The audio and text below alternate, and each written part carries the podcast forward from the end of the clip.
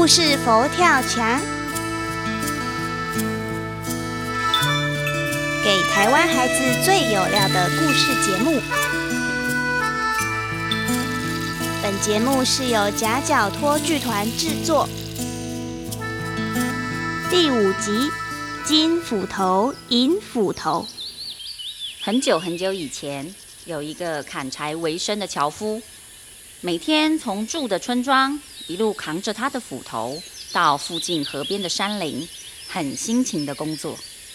嘿咻，哎，嘿啊，呜，好热啊！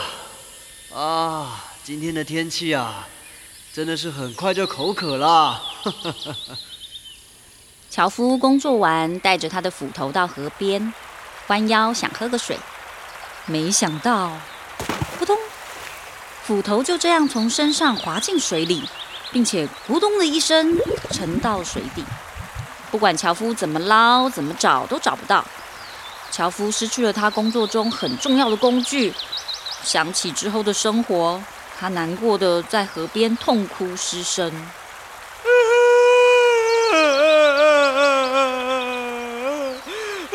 我的斧头，跟我好多年的斧头啊！我就这样让它滑进了水里，我天哪，怎么可以这么不小心呢？樵夫的哭声持续了一阵子，河里一阵波动，半透明的河神浮出了水面。樵夫吓得张大嘴巴，来，别哭了。啊啊啊啊啊！你你是？我是河神，看你如此诚恳、反省和伤心，就让我来帮你一个忙吧。诶，这把是你的斧头吗？说完，从水面浮出一把亮晶晶的金斧头。金子做的斧头趁着水珠闪出奇异的光芒。河神看着樵夫，没想到樵夫只是看了一眼，就抬头说：“河神啊，河神啊，这一把不是我的斧头啊！”这样啊，你确定吗？我确定，我的不是金色的。河神将那把金斧头沉进水里，再次浮出一把斧头。这次的斧头是一把银做的斧头，美丽的银色吸引四周小鱼围绕。这把是你的斧头吗？河神啊，河神，这一把也不是我的斧头，我的啊。用了很久了，没有这么新呢。河神再度把斧头沉进水里，另一把斧头浮出水面，旧旧的，上面有无数的磕痕，手把也被握得有些褪色了。那这一把是你的斧头吗？啊啊啊啊！报告河神，啊，是他。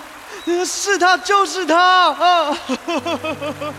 樵夫开心的哭了出来，捅过他用了好多年的旧斧头，很珍惜的用布包了起来。你很诚实，也很努力，这是我给你的礼物，收下吧。说完，河水冲上岸边。当河水退去，河神消失。金银斧头出现在樵夫的脚边，樵夫惊讶的抱着金银斧头，不知道该说什么，只能跪下来，好好的向河神道谢后，带着斧头们离开。斧头的光芒实在挡不住，还没靠近家里，隔壁的邻居就立刻迎了上来。哎呦哎呦哎呦，搞什么搞什么？樵夫啊，你是去哪里发财了？好大两把金银斧头哦！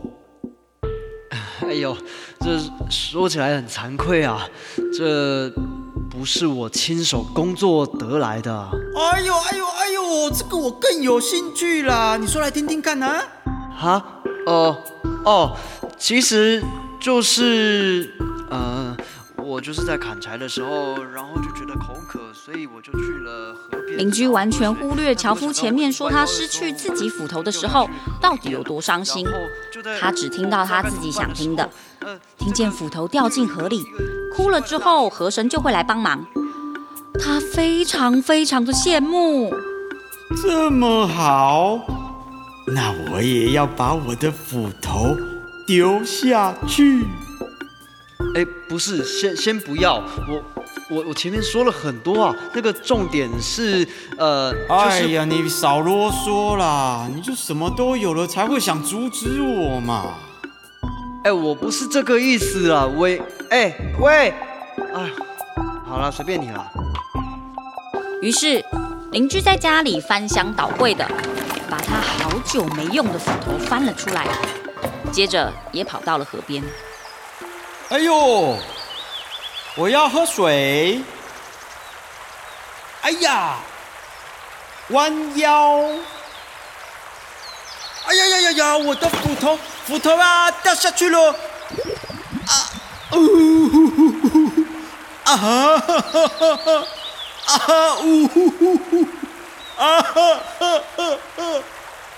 邻居把斧头丢进了河里，开始大声的假装哭泣。过了好一会儿，半透明的河神出现了，扶起了一把金色的斧头。这是你的斧头吗？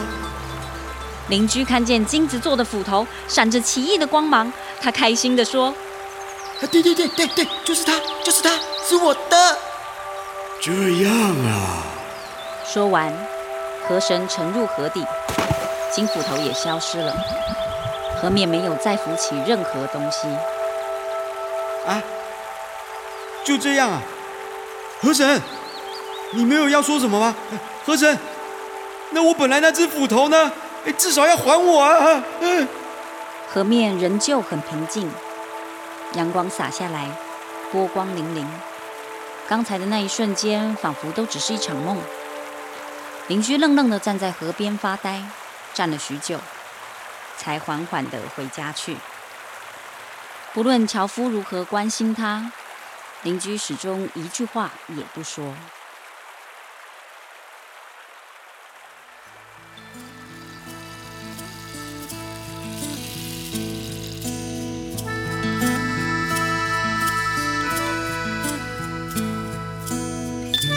今天的故事就说到这里，我们下次空中再见喽，